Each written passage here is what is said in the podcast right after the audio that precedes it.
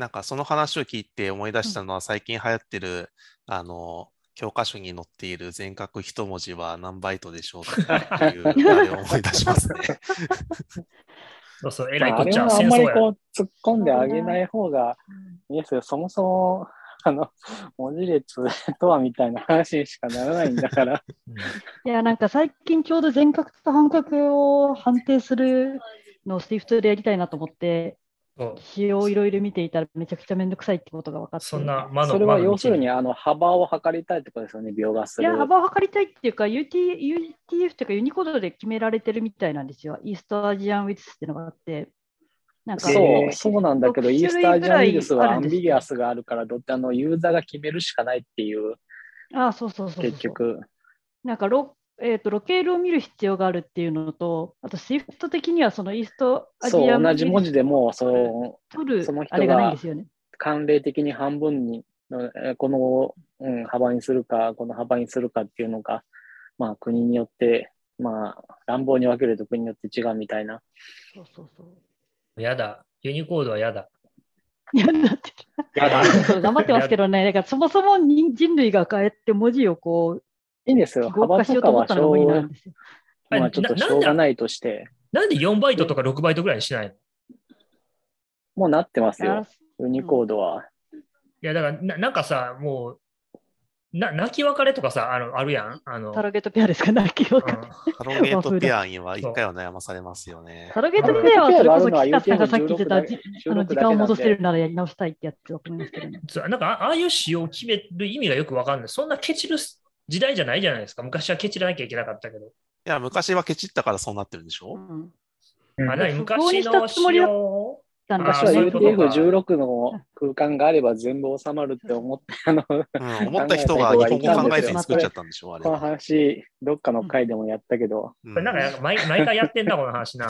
私はその程度の見識の人がまずそこにいたっていうのが驚きだわっていうところから始まるんですよ。いや、でもやっぱアルファベット使ってる人たちから見たら、全然想像できないんじゃないんですかね。二十何個で住んでる人たち。いや、今日だから、あの、あの、SWIFT 5.7で追加された SWIFT レグ EX の話が、たまたま、あの、勉強会であって聞いてたんですけど、うんあの、えーっと、よくネタに上がってる山手線埼京線のやつを、あの、文章から抽出するっていうのをやっぱ書いてたんですけど、あの、どこからが漢字なのかっていうのを判定するだけでも結構しんどくって、積表現でやるのってやっぱ大変なんだなと思ったんですよね。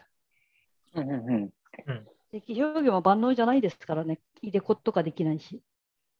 入れ子？つうか、あカッコのの、対応とかルダいけないけど、意ーは外、といけるよ。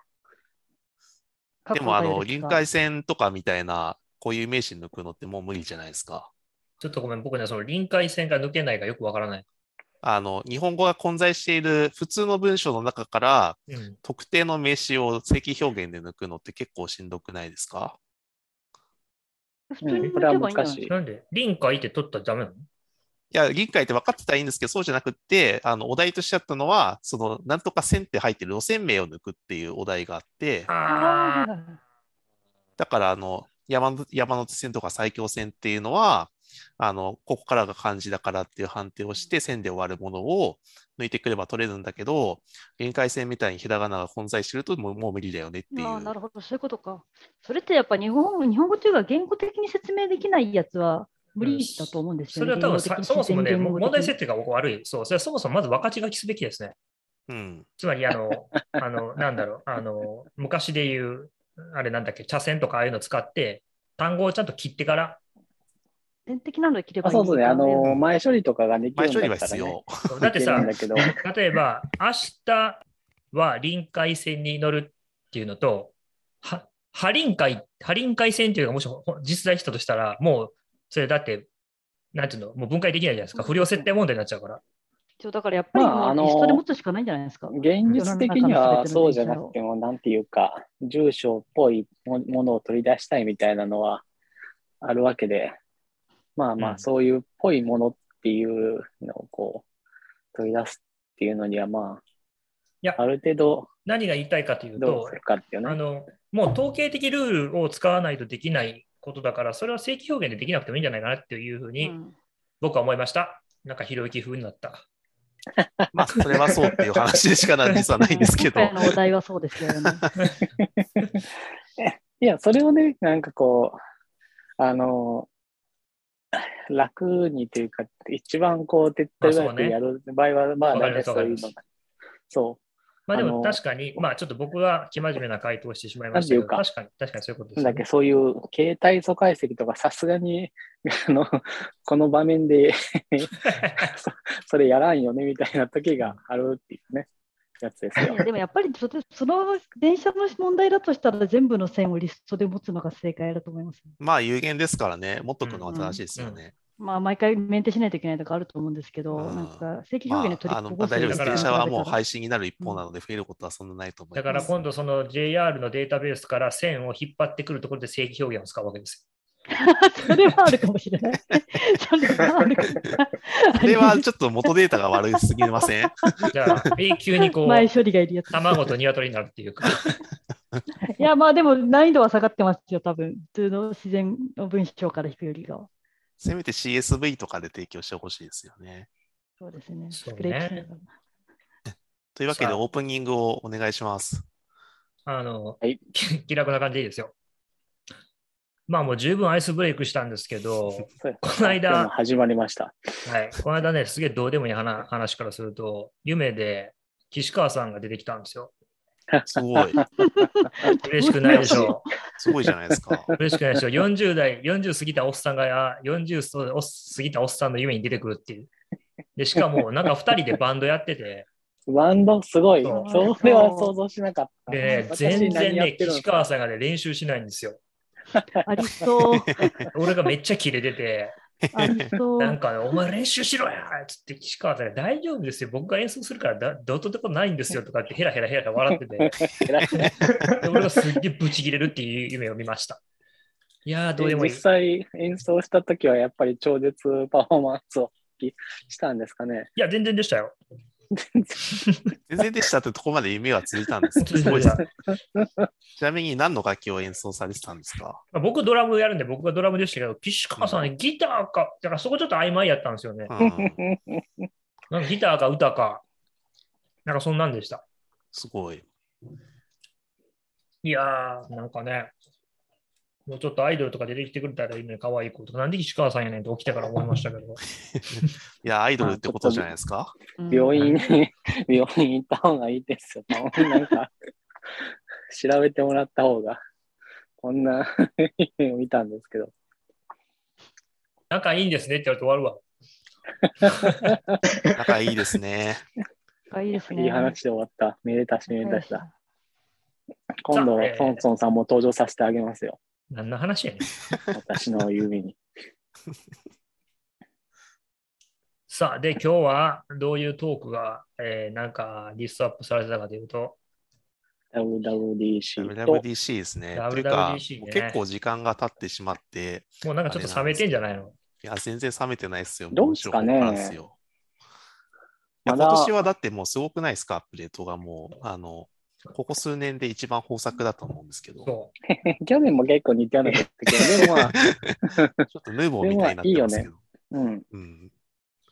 X コードのあの、なんだっけ、 sticky メソッド名、クラス名みたいな、あの、やつがあるじゃないですか。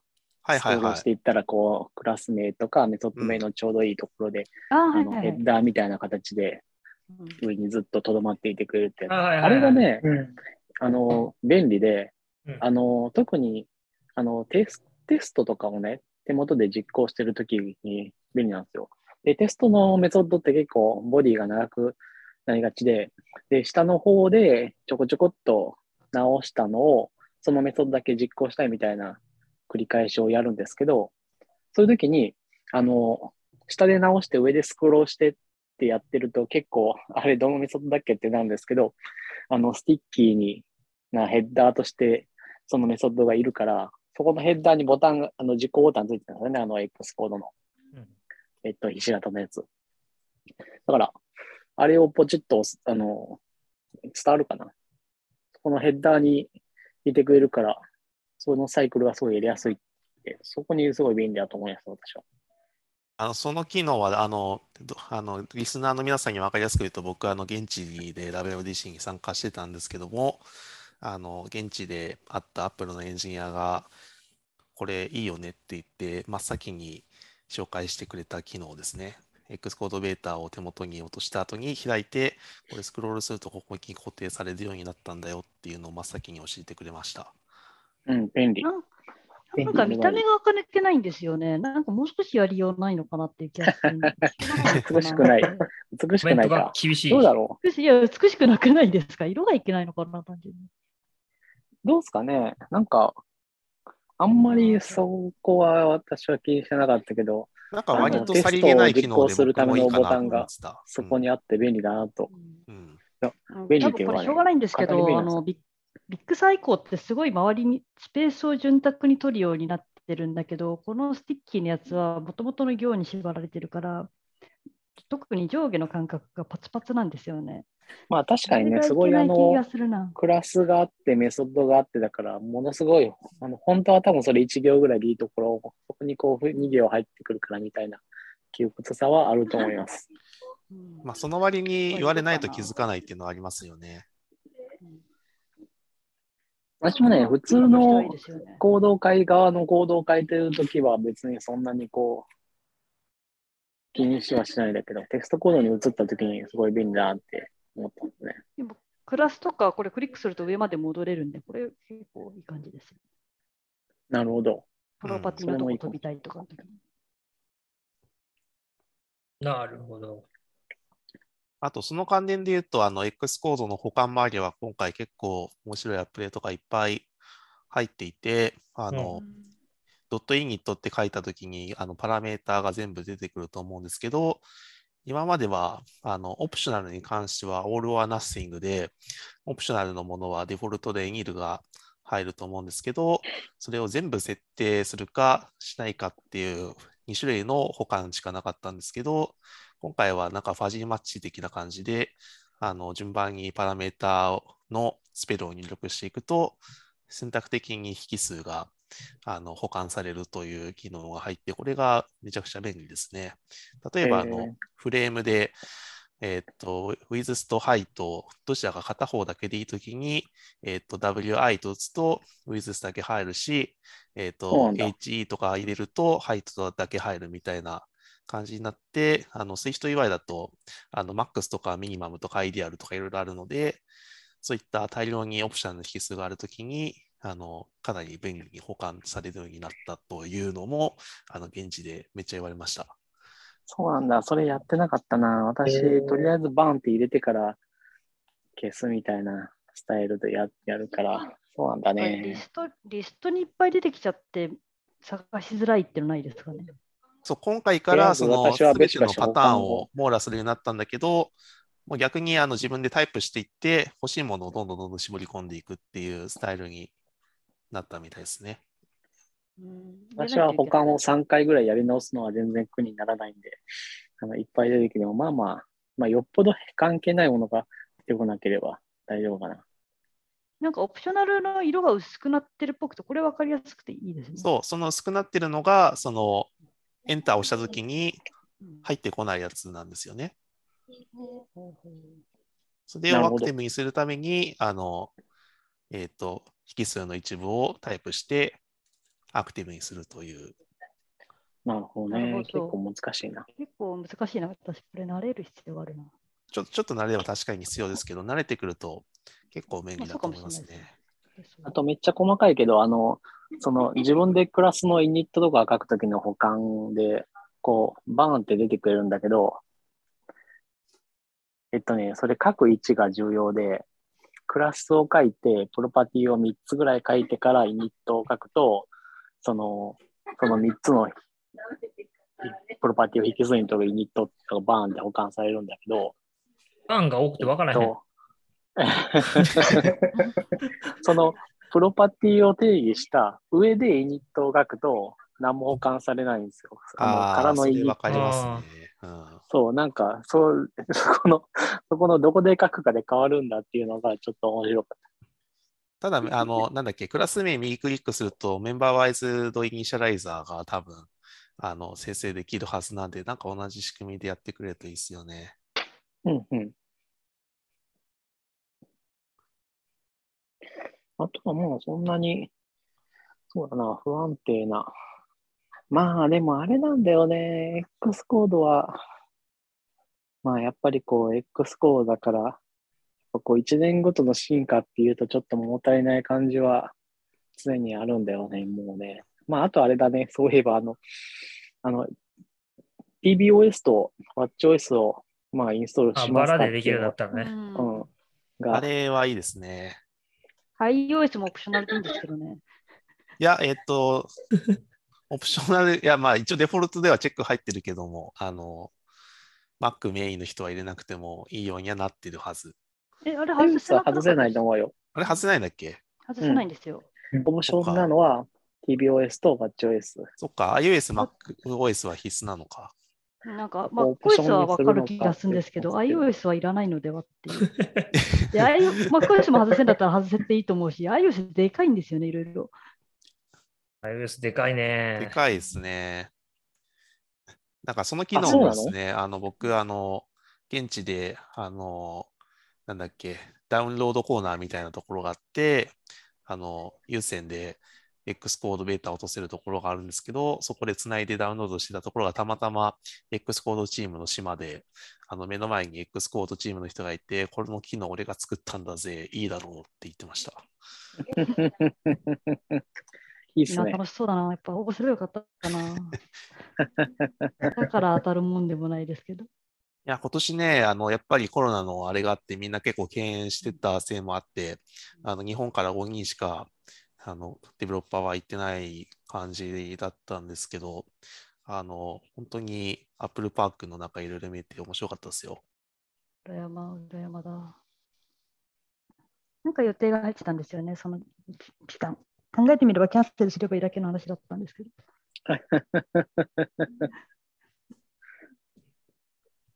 うー。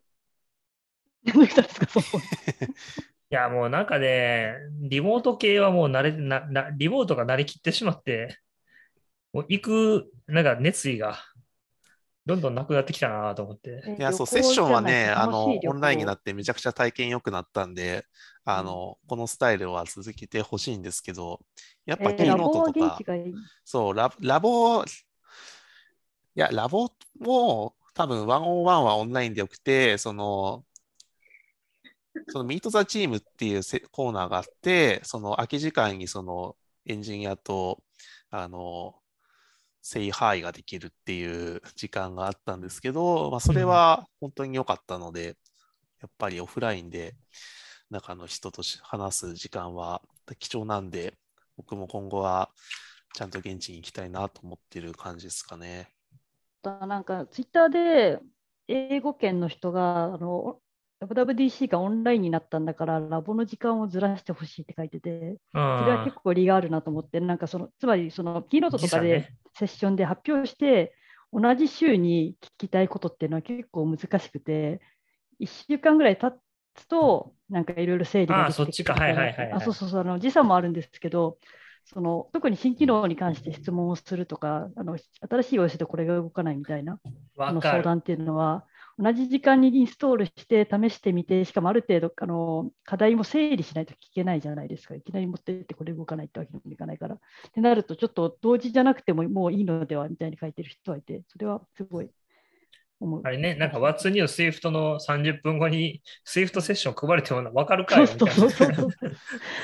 そう私もなんか後からやっぱ聞きたくなったりとか、後からそのしなんかできなかったやつの意味が分かって、やっとこれだったらこうこういう質問が今だったらできるみたいなのがあったりするんですけど、あんまり新機能について聞くコーナーではないんだなって感じですよね。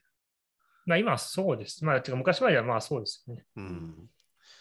というか、なんか、その辺の時差も考慮したキャッチアップは、あの、ローカルの、 Apple のローカルのブランチが、あの、いろいろやってたりするはずなんで、うん。まあ、あと、あの、 What's New に関する、 What's New とか、まあそういう、この回の Swift Charts とか、そういう新しいものに関する質問は今、あの、Digital Lounge の Slack が、まああるから、そこで、まああれもね、まあちょっと英語があれだから、なかなかなんだけど、英語を流し読みとかできる感じの人は、まあしてみていくといいんじゃないかなっていうのはあると思います。いや、デジタルラウンジはあの、書き込みできる時間がかなり制限されていて、うん。あの、セッション、セッションをリアタイリアルタイムで一緒に見て、その後30分間ぐらいしか書き込みができないように実はなっているので、うん、差がある国で見るのは結構厳しいんじゃないかなと思いますね。あ、そうね。まあ、時差はね、そう、時差はある。時差はあるんだけど、まあ、だからその、今のセッションで気になったところぐらいの質問は、やっぱりあっちの方がうん多分向いてるっていう感じはあるかな。リサートもそうだし、うん、あれはね、いや、あれはもうちょっと、もうちょっとやりっていうのもあると思うんだよね。そうですね。なんかちょ、っとやりようはある当者がつきっきりになるわけにもいかないしって感じですよね。うん、24時間あの好き放題質問投げられても向こうが困るっていう事情もまあわかるから、そういうふうになってんだろうなというのは理解しつつ、ちょっとね、あの、なかなか現地のタイムゾーンにいないと難しいですよね。いやー、ラボも2回ぐらい聞いたけど、やっぱ夜中2時から3時とか、そんな感じ、3 2時半から3時とか、そんなんだったんで、結構こう起きてるぞみたいになんないといけなくて、まあ、もう休み取っちゃって、その時間で過ごすみたいにすればいいのかもしれないですけど、いや、日本でやるの厳しくないですか、それ結構。いや、私とかはできないけど、別に iOS が専門の人だったら、それは許される気がしますけどね、昼間寝てて、夜起きててて。うん。まあ、ラボご家族はがいるととかあるかもしれないけど。うん、そこまで、まあ、私は別にそこまで こう質問できなくても、そんなに気にはしないんだけど、まあ、やりようは、あとね、あとフォーラムがもうちょっと活発になればな、みたいなところはあるんですよね。うん。ああ、あれも、あっちの方ね、デベロッパー .apple のフォーラムもね、うん。うん、あれ結構い、やー、私はラボ好きだかな。今年は結構フォーラムにバンバン投げてという感じはあったと思いますね。フォーラムって答えつくんですか？つきます。よ。あの、つくものもあるし、つかないものもある。まあもう、 Stack Overflow とどっちが役に立つかみたいな。なるほど、まあや確かにそれは。うんっぱりこう、うん。いや、フォーラムは、やっぱ、 developer dot Apple のフォーラムは結構難しくって、その、すごい貴重な答えが書いてるところもあれば、あの、うん、あの、答えがつかないこともあれば、えーっと、あんまりこれ専門じゃないんだけど、でも Apple の人は書いてるから、なんとなく公式回答みたいになってるっぽいような場合もあれば、とか、まあまあ。いやいや、なんかあのサッカーフォローはやっぱりこう、クオリティを保つ仕組みが。があるから、そういうのに比べる、そういうのと、そういうなんかモデレーションみたいなことは何も行われてないから、まあちょっともうちょっとやりようはあるかなっていう感じですね。なんか昔何回か書いて、なんかあんまり色良い返事をもらえなかった体験がある気がして、あとはなんかその人が書いてて、私もこれ問題だと思ってるみたいなのの答えが結局出ないみたいな、あんまり印象が良くないんですけど、アップルのフォーラム。まあでもそれは運が悪いだけかもしれない。うん、もとまもとアまあップ キットのプレイヤーが少ないからっていうのもありそう。あ、分野そによってユー。ザーが少ないと厳しいかもしれないですね。うんうん。どっちかというと、こう、なんかどこにもなくて最後にたどり着いたところみたいな場合のトピックは結構有用なことが多い。みんながそこでそうそうあとラこボあそうそう。そういう意味でラボでよか良いのが、なんか大体聞かないといけないことって煮詰まってることで、自分の中でもうようわからんみたいになってることで、で、今回聞いたのとかもほとんど聞いたらそれはできないとか、それはバグだねみたいな回答になって、でもなんかそういう回答がもらえると、こっちの中で気持ちの整理がつくので、なんかそういうフォーラムとかに投げると。諦めるかっていうやつね。そう。さ諦めたり、なんかこれ以上これを頑張るのは、無駄だなって思えるので、なんかそれまでは自分の実装がなんか悪いんじゃないかとか、どっか間違ってるんじゃないかと思って、いろいろ試すんだけど動かないみたいなので、時間を溶かしてことは分かる。なんかあの、諦めきれないみたいなやつ。そうそうそう。で、多分そういうのってオンラインのフォーラムとかに書いても、なんとなくもう誰も回答できなかったり、ふわっとなんか、まあ、まず帰ってこないでしょうね。そこまで詰まってるようなやつは。うん、まあ、ないと思う。ただまあ、なんだろう。うん、今、アップルがもうちょっとな、そう、実装を公開していてくれればな、という。そうなんですよね、本当に。ワッツニューとかも書いてない局そういうことで変わのってな、そういうのを、いや、ラボで聞いたら分かったみたいな話ではあるんだけど、それって実装読めば分かる話と、あとも言えるわけなんですよね。それはそうですね。聞くとアップルの人が実装を読んでくれて回答してくれるって感じなので、そこまでやってくれる今までなんかそんな見て見たことないけどな。ラボとか言っても、え、マジ確かにな、全然動かねえな、これとかって議論し始めて、アップル同士で。わすまん、わかんねえみたいな。なんだそれみたいな、なんか。まあ、分からんことは人が少ないからあるでしょうよ何でも。なんか雑に分からんって言われるのもありますけどね。でもなんか割とちゃんとコード読んでくれたりしてましたね、今回当たった人は。いいですね。なんか事前に担当者に聞いてくれたりとか、うん。事前に質問文書くんですけど、ラボって応募するときに。もう先いや、に調べてみんな基本親切ってのはあると思うんですよね。そんな、そんなラボが、ラボでひどい目にあったみたいなことはまあないと思う。いや、あるんうんあるんでしょうけど、ケースとしては。あるんでしょうけど、多分、あの、そんな多くはないと思う。多分ね。じゃあ、私が聞いた前評判がひどすぎたんですね。うん。多分ね。いや、さすがに、そんな暇な人いないでしょ。わざわざこう、ラボで、ラボに行ってくださいって、ラボにいる人が、こう、うん。と思うけどね。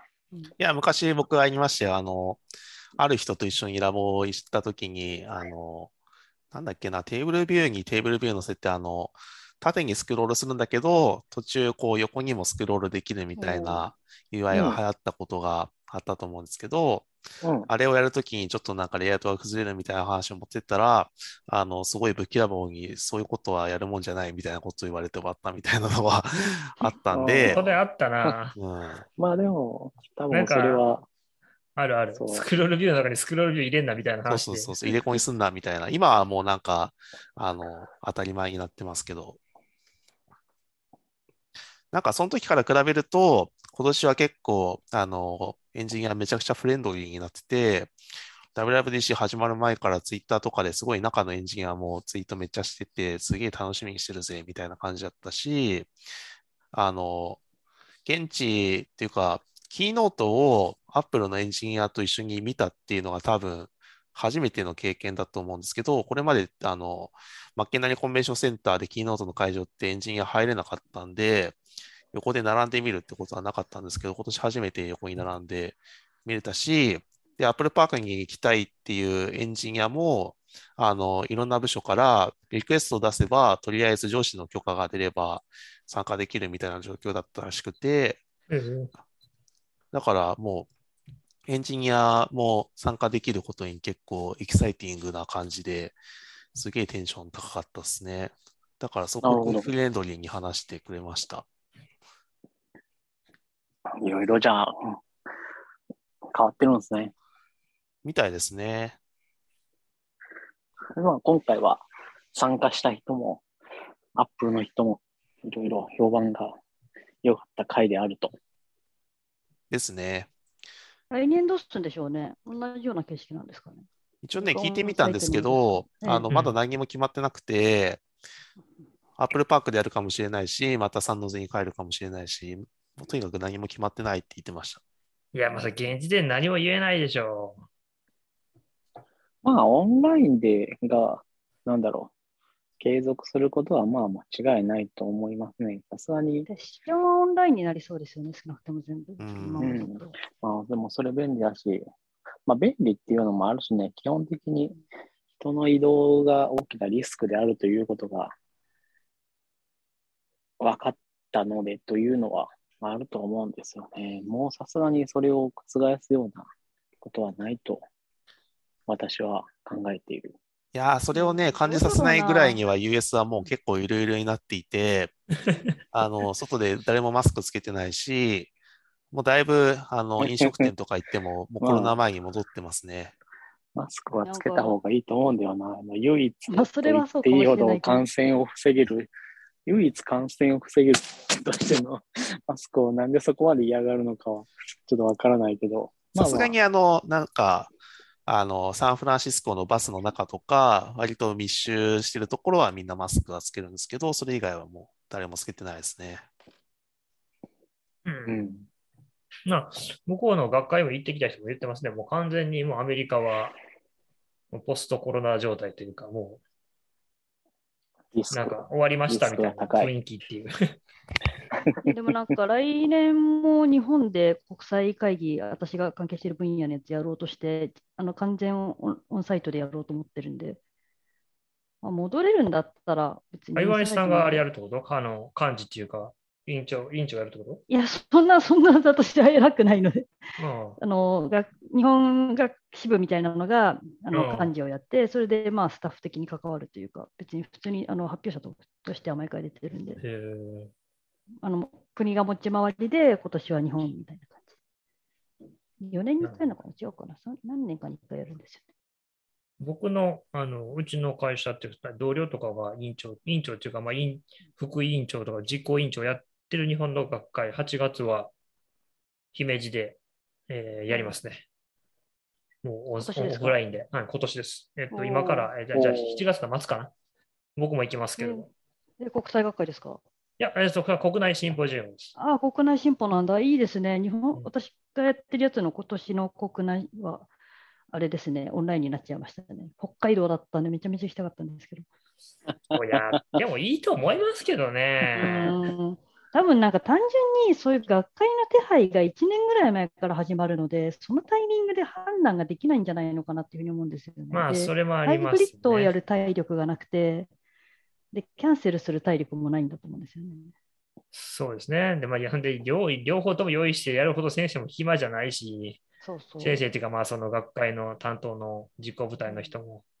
そうなんですよ。だから今年から来年の計画を立てるのはまだワンチャンな気がするんですけど、去年の時点で今年の夏の学会の on-site は確かに判断できないだろうなっていうのはあるのでしょうがないかなっていう、まあ、でかい学会だっていうのもあって。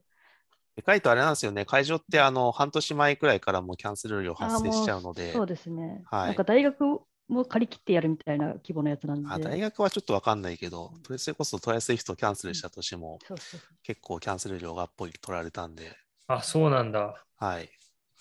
まあ、あの、一応スポンサーからいただいてるお金で賄えたので、あの、損害はそんなにはないですけど。というわけで try! Swift が再開しました try! Swift ネタはいいい流れだ。はーい。おめでとうございます。めちゃくちゃね、流れを考えて喋ってます。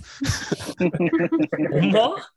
なんか今、ひょうたんからコマ見た感じだったけど、今。いや、まあ大体ひょうたんからコマの感じで、あ、これ、この話やな、みたいな感じですけど、あの、 try! Swift は、 try! Swift ねはい、頑張ってください。2年半休止しましたけども、無事再開できそうな、まあだ、あの、他のいろんな、他の界隈のカンファレンスもだいぶ in-person で再開し始めているというところもあって、まあ、うちは、あの、あんまり、あの、なんつうか、オンラインで、あの、あんまりいい体験を提供できると考えてないカンファレンスなので、ずっと in-person でできる時期を見極めて、まだ開催時期も決まってないですけど、とりあえず運営は動こうかという案内を出したという感じですね。まあ、反応もいいですよね。待ってたっていう人が、そういうレスポンスとかツイートを結構見ました。そうですね。国内ももちろんそうなんですけど、やっぱり海外からの反応がかなり良くって、えー try! Swift はマジで最高だから、絶対行った方がいいぜ、みたいなのをいろんな言語で書いてくれてますね。いいですね。なんか遊びに行ってる感じ。いや、ままあ、じゃあ僕らが WWDC に行った時もまあ同じような感情じゃないですか。その、うんあの、もちろん、あの、最新情報をキャッチアップするという名目で行くんですけど、やっぱりこう、おまけ的に観光もできてみたいなところがやっぱり嬉しかったりするので、同じ気持ちであの日本に来てもらえるんだったら、それはそれでなるほど。いい機会じゃないですか？まあみんな観光して、みんなかどうかわからないけど、結構な人が観光して帰るね。私なんか山崎ラーメン食べたい行ったりとかっていう人もいるし、そうそう、ラーメンそう食べたりとか、そうそうそう。富士山でジョギングするとかなんかみんな、結構長期間いる感じのことを話してましたね。まあそうなんですよね。過去にははっちゃけすぎて、あの、マジで、あの、事件に発展するところだったみたいな事例も、なんかあったね。はい。何それ、何それ？なんか俺覚えてんだ、それ。なんか、なんか、伊達君だったっけ？誰かがなんか、いや、これあれってオープンになってんだっけ？まあ、一応参加した人は知ってるからあ別にクローズドではないですけど、なんかあの捜索願い出すること言ってなかったっけ？登山に出かけたんですそうそう、登山でどっか行っちゃったのかって。ああ、マリウスはまあ、あの、なんか、まあもう今となれば笑い話ではあるけども、山なめんなよっていう話。そうそうそう、山を相当舐めていってしまったという事例があって、まあ、それで登山に詳しい人がいろいろヘルプをして、警察も呼んでくれて、結局、あの、2人で行ったんだけど、あの、あれですね、ガイドが途中でいなくなったというか、はぐれちゃったというか、そういう感じになって、あの、どうしようみたいな感じで、スナックで結構盛り上がってたんですけど、あの、無事に帰ってこれたという事件はあったんで、それ以降も絶対に登山には行くなというのは言ってますね。まあ、それは可愛い話ですね。まあうん、何もな何事もなかったからってことではそうそうありますけどそうそあでも結構、あの、富士山はよく言いますけど、聞きますけどね、あの、あの、外国の人が富士山のことを舐め切って、なんか、つっかけみたいなの登りに行って、あの、登り切ったあたりで寒さで死にかけてるみたいな。う。いや、富士山は日本人も舐め切ってるから別にあの、うん国籍関係ないですよ。そっか、そうだねエ。ベレストも似たような話は聞きますよ。え、でもエベレストはでも、あれでしょ？あの、入山許可証がないと登れないでしょ？確か。舐めた気持ちででもなんかでもなんかあの、すごい、あれですよ。じゅ渋滞にななってるし、わがまま言う人がいっぱいいるみたいなニュースになってた気がするえーそうなんだ全然あの、許可証を絞ってないあ、そうなんや。知らんかったなんかあそことか富士山の比較にならないほど危険な感じがするんだけど。うん危険だと思いますけどね。うんしまあ、私はあんまりそういう高い山は登ったことがないから、わからないけど。なんかヨーロッパにいるときとか特に思ったのが、日本人がヨーロッパに行くより、ヨーロッパの人が日本に来る方がすごいハードルが高いイメージがあるみたいで、へえアメリカと日本間は分かんないんですけど、やっぱ距離が遠違いうっていうのと、まあ、他の国が近いのがあるから、なんかそこはちょっと、ちょっと足伸ばせばいろんな他の国に行ける中ですごい。ヨーロッパは鉄道でね、結構ずーっと行けますからね。そうなんですよね。アフリカとかもあの地中海渡れば行けるから、なんかエキゾチズムみたいなのを味わいたければそっち行けばいいし、で、日本は英語通じないイメージもすごいあるみたいで、まあ、英語をそんなに通じないですね通じそうしないですね。まあ、みんな頑張ってそうなんだけどまあでもでも観光地なんかいくらでもどうにかなるじゃんって気がするんですけど、なのでなんか日本はいつか行ってみたいけど、なんかすごい遠いからお金もかかるしみたいなことをよく言われましたね。リップサービスももちろんあると思うんですけども、やっぱりイメージ的にハードル高そうです。まあお、おお互い様ですよ。私もヨーロッパは、あの、いつかみたいなことをちょいちょい言ってるけど、私結局ヨーロッパって全然行ったことないですからね。デンマークぐらいかなあそうなんで。すねあ出張であ、そうなんだ。うん、ヨーロッパは行ったことない。僕は結構ヨーロッパは何回か行ってるし、ヨーロッパでは2回ぐらいやらかしてるから、確かにスペインの学会でしたっけ？かカバンがねスペインで。スペインにリュよく覚えてるなック学会中に取られたし、あと飛行機折り間ち、飛行機折り間違ってえらいことになったとかもあるし。折り間違うって何ですか？それは。あれ？あれ、その話してしてなかった？え、聞きました。ああの、さんがめちゃめちゃ煽ってたの覚えてます。ああ、そっかそっか。え、なんだっけ？私そんなことしました。あなたいつも会おうよ、俺のこと。なんか、しまあそもそもさんの一連の話を聞いて、エンターテインメントって笑ってたってそうそうそう まああれね、あの、ブログにも、ブログどっかにも書いたから、まあ、またあの、明日か明後日、なんか土曜日かなんか、その、飯食ってる時にまた話しますよ。でも今、ヨーロッパ、あの、まあ、昔から、その、乗り換えとかするとすぐ、あの、ロストバゲージするって言って、僕も実際にスペインで遭遇したことがあるんですけど、あはいはいはい。今もっと状況がひどいらしくて、やっぱりあの空港のストライキとかが結構盛んなのか、あの、もうトランジットは確実に荷物なくすみたいな感じになっちゃってるみたいですね。えー悲しいですね。本当は秋にヨーロッパ行こうと思ってたんですけど、観光で、なんか飛行機代とかも考えると、なかなか実は現実的じゃないんじゃないかという気持ちがまあ戦争でうんあのお値段も跳ね上がってるっていうのもあるし、ですね。多分戦争が一番大きい気がしますね。うん迂回しないといけないとか、そうですんね。家が飛べなくて。そうそう、それで NS スペインとかにプロポーザル投げて、通ったらまたスペイン行こうかなと思ったんだけど、どうしてもあの、あの荷物をなくした思い出と、その戦争の話でちょっと躊躇してしまってますね。いや、あれ？機内持ち込みにすればロストバゲージならないですよあれ。じゃない？あの、あれなんですよ、その、国際線は大体持ち込めるじゃないですか。うん大きいから。なんだけど、僕がなくしたのって、えっと、バルセロナから、え違うな、マドリードからバルセロナ経由でイビザ島に行く国内線で、国内線、その荷物のサイズ的に持ち込めなくって、飛行機持ってった後にその預かりになったんですよね。そしたら案の定着いたらなくなってたっていう、バルセロナにあるって国内線でもロス言われたトするんだっていう。そう。で、それあれなの？もう、もう本当にどっか行っちゃったの？いや、えっと、僕たまたま、その、イビザで一泊して、もう一回バルセロナに戻る予定だったので、バルセロナで、あの、ホテルに送るっていう話になって、うんうんなんとかホテルに送ってもらえて、ギリギリ、あの、日本に帰る飛行機の前に受け取れたって感じですね。う ん嫌だ。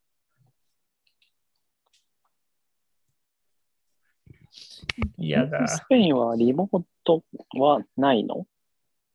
ないの？もうだいぶヨーロッパも、あの、 in-person のカンファレンスになってきてて、あの、 French Kit とかも in person だし、あと、えっと、オランダのアップデブコン NL みたいなやつも in person だし、みたいな感じで、だいぶコロナ前に戻ってますね。そうリモートでやるのが一番便利なのに。えーでもなやっぱ基本的に出張という旅行の口実みたいなところ面が強いと思うので、あと知り合いに会うとか、うん。会って話すみたいなのが。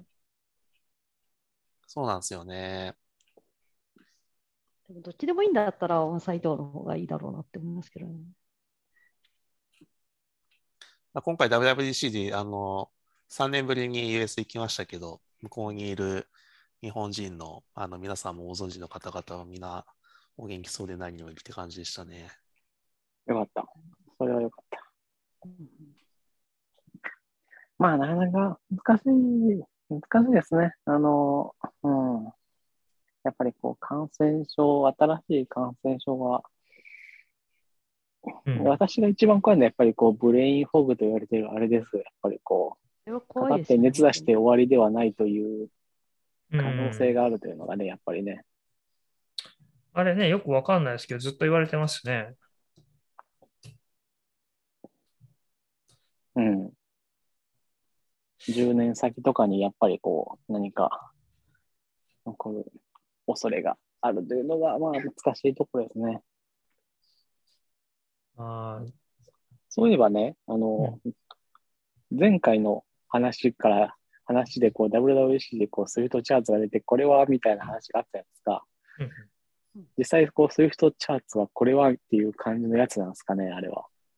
あ僕ね、実はちょっと まだあんま見れてなくて、正直ね、僕ね、ここのとこずっと忙しくて、全然見れてないんだけど、まあ、なんか割と良さげだけど、ちょっとなんか間にあのデータ型みたいなの挟まなきゃいけないんで、多分でもやりゃいい感じにはなりそうな気がしますね。ちょっと手が空いたらやってみようと思ってますけど。なんか半分かその当たってて、半分外れてるイメージがあって、多分あの、マトラボとか R とかで人々がやりたい、書きたいグラフは、あの Swift チャートでは書けないと思うんですよね、基本的に。あ、そう。かなだからそこが多分もう少し穴を埋めるようにしないと、はい、いう人たちが飛びつくツールにはならないんじゃないかなっていうふうに思います。まあ、ちょっとそのあ辺はユーザーではない気は若干しますけど、今僕、あの今度、あの登壇するときに使うために、あのあえてクソダサいグラフを書こうとしていて、クソダサいって言ってるのは、その いわゆるその103とかソンソンさんが使ってるような、あのよくあの学生実験とかでやるようなあのクソダサいやつですね。あれを今書いてるんですけど、まあ、従来に比べたらだいぶ書きやすくなってて、いいなって感じですかね。カスタマイズできるし。多分だから、ラップしなきゃいけないですねって思いました。うんうんうん。うん。そこ書いたら、割ときれいに書けるのかなとちょっと思って API 見てたんですけど。例えばボックスプロットとか書けないわけじゃないですか。多分独自でやればできるのかな。なんかうまくやればできるあーそうなのか。ないのスプロか。ットはちょっと難しいですね。あの用意されてないっていう理由ですけど。そうそうで、なんかそういう、まあ普通のバーチャートとかするんだったらいけるからいいのかな。そうね、そう、ボックスプロットか。確かにな。多分そういう基本的なのとか、近似曲線とか、そういうのが弾けなくて、弾けなくてってか、近似曲線とかは多分頑張れば弾けるんですけど、近似は多分いけますね。あのでです元データ結局加工するだけなんでまあ、。近所はまあそこで、まあ、回帰するだけだから、まあ、うんまあ、なんつうか、適当にどっかに、あの、なんつうの、シェアするだけだからいいと思いますけど、ボックスは自分で、これは書けないな。そう。だ とただ、あの、ある事情をグラフ上に重ねてプロットしたいみたいになると、あの、座標指定して描画しなきゃいけなくなっちゃうから、ちょっとそうなんでそれが多分めんどくさくて、なんかさっき言った近似曲線やれば書けるんですけど、時計ソフト系のやつが出そうと思ったら、多分もう1行追加するだけで出せるとか、まあ、1行じゃなかったとしても、ピャピャってやればできるみたいなのを、かなり頑張らそう頑張ってね調整しないといけない気がして、なので、レジェンドの位置も、あの、デフォルトだとグラフの真下に出てくる感じなんですけど、あの、そういうソフト使うと、あの、線のすぐ左とかに出してくれたりするじゃないですか。ああ、できますね。インそういうサイドレジェンのは、ちょっうんと、あの、自分で計算して配置しないとできないかなって感じですかね。そうね。まあ、これをパーツにして、そういうのを作ったら世界が取れるのか、もしくは、まあ、あの、チャートの種類なんかは、バージョンアップで増えていくとは思うんですけどね、別に。まあ、基本、プロッタブルっていうプロトコルが用意されて、全部それに準拠しているだけというふうに捉えれば、もうちょっとカスタマイズできてもいいのかなっていう感じはあって、ロッタブルって、のがあるんだ。すごい名前だな。もう、でもすごい名前ですよさね、あ、プロッそのそのさ、ななんとかエイブルっていうのを何でもかんでもつけるっていうのは、英語の人には自然なの。そこがすごいわかんないんだよね。あの、そこすごく、すごいちょっと脱線しちゃうんだけど、その、なんとかエイブルっていうのって、あの、結構、なんだろう、いくつかの会社のプロジェクトを見ると、なんとかエイブルっていうふうにえつけてるの多くて、でもこれ、これ本当にそれなんとかエイブルって書いてわかんのみたいなのも多いんですよ。でもプロッタブルなんかは別に動詞だからいいんじゃないですか。無茶が多いのはわかりますけど。そういうのがあるってことはいいのかなっていうのを思うんだよね。もう、Swift って何でもかんでも、なんとかエイブルってついてて、なんかチャータブルとか出そうで嫌ですね。そう待ってくださいシンボラブルとか、それシンボライズでしょみたいな。いや、あうんコライザブルかな。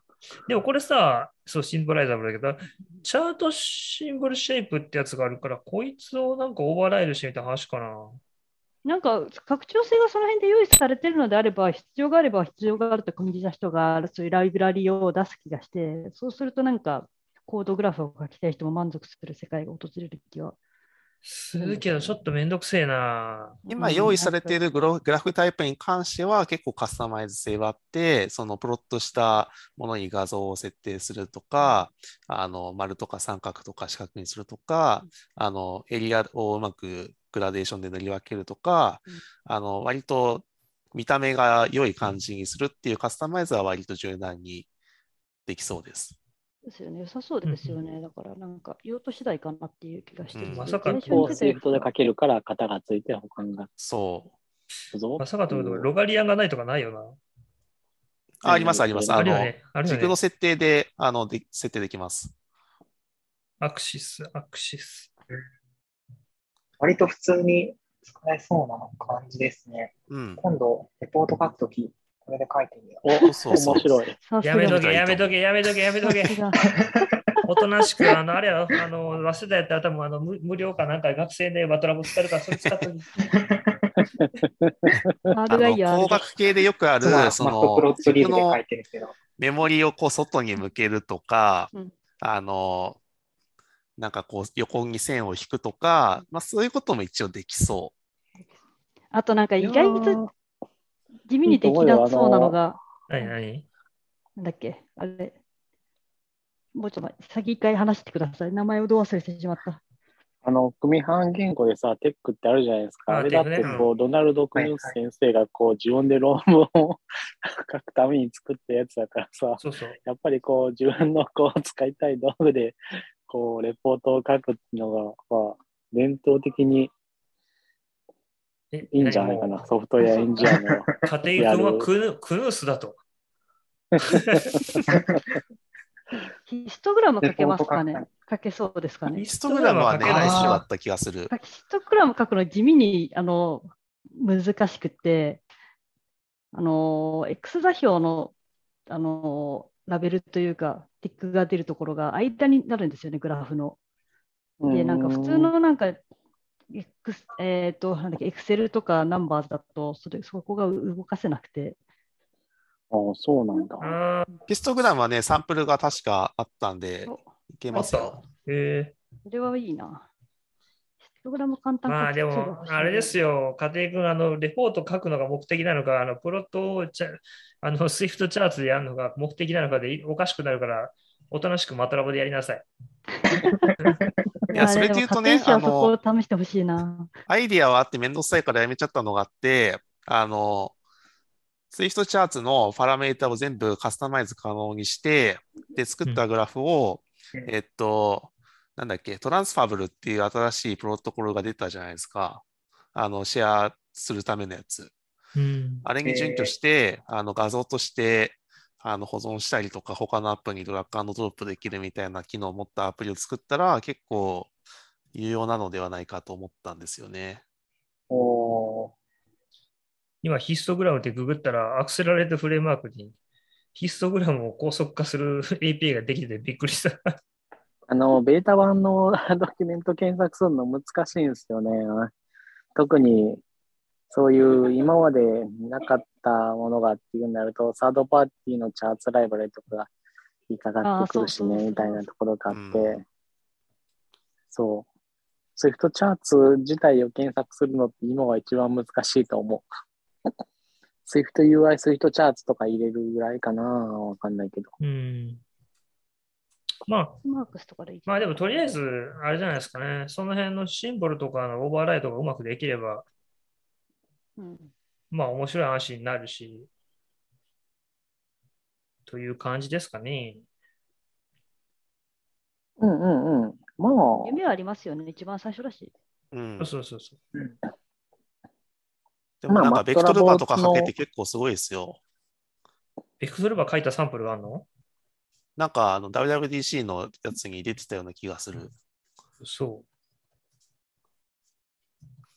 ちゃんと矢印で方向がついてて、矢印で言ったらあんなベクトルだから、あの向きと方向がちゃんとあってみたいな。う。えー、えあれ、でもなんか、スイフトチャーツに、あの、ボックスの例みたいなのあるぞ。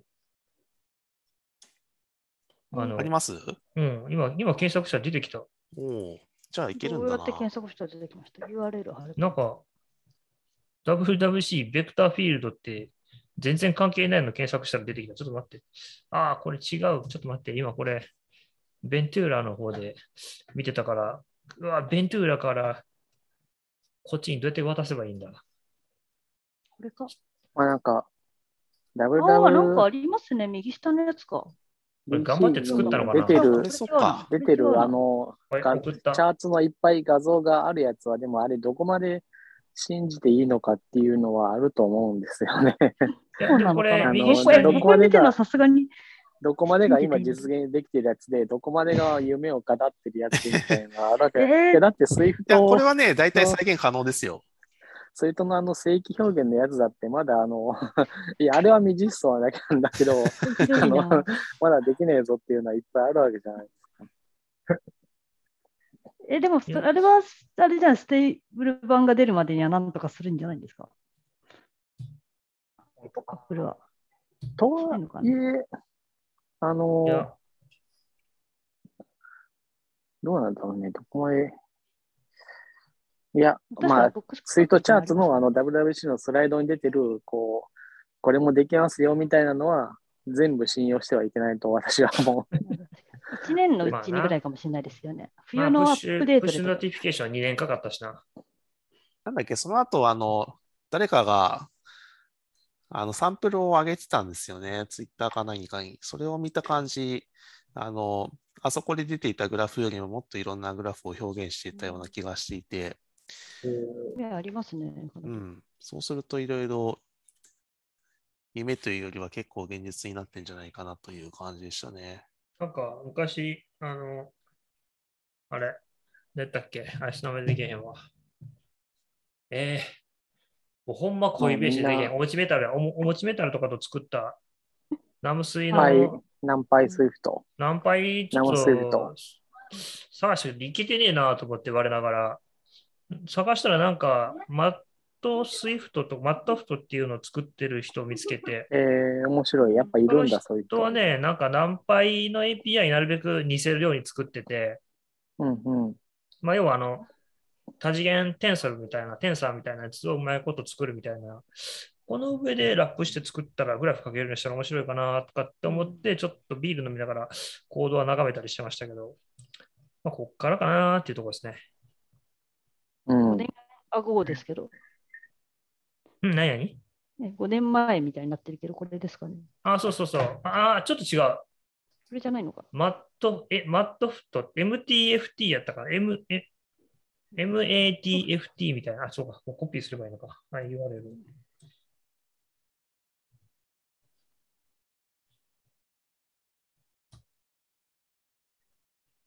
まあ、そんいや、な。まあ、やっぱり、うん、そういう、か性的型チェックのない言語で書くのはしんどいみたいなのは、やっぱりこう、漠然とした共通の問題としてあるんじゃないのかな。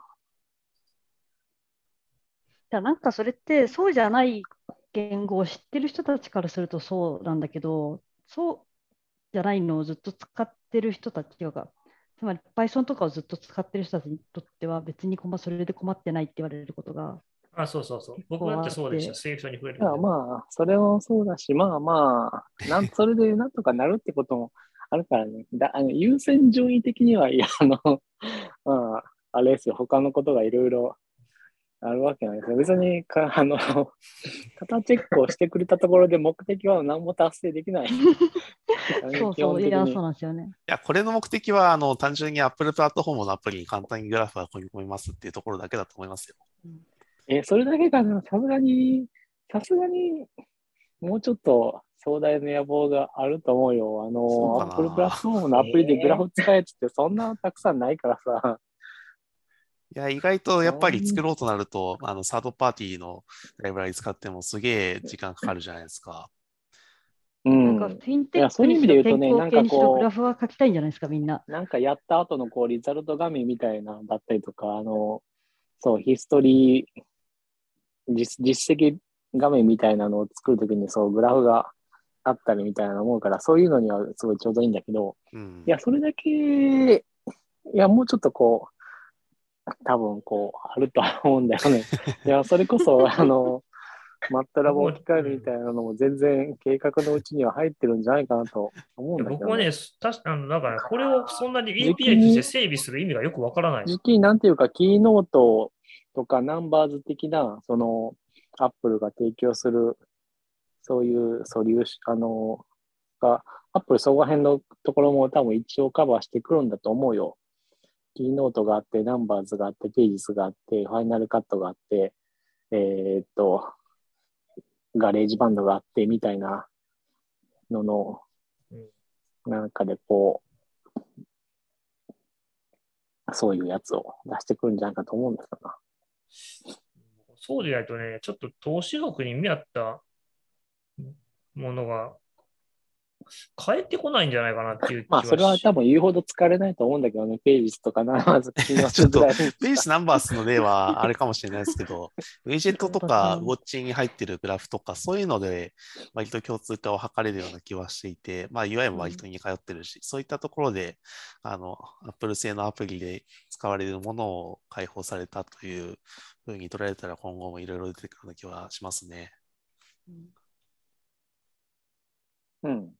まあ、そういう意味で言うと、そうだね。なんか、アップルがこう、サービスとか、アップル製のアプリケーションとかを作るよりかは、そういうところを開発してくれる方がいいはずだ。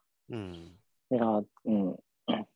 本当、アップルの、いわゆるシャーロックっていうやつは本当に良くないからね。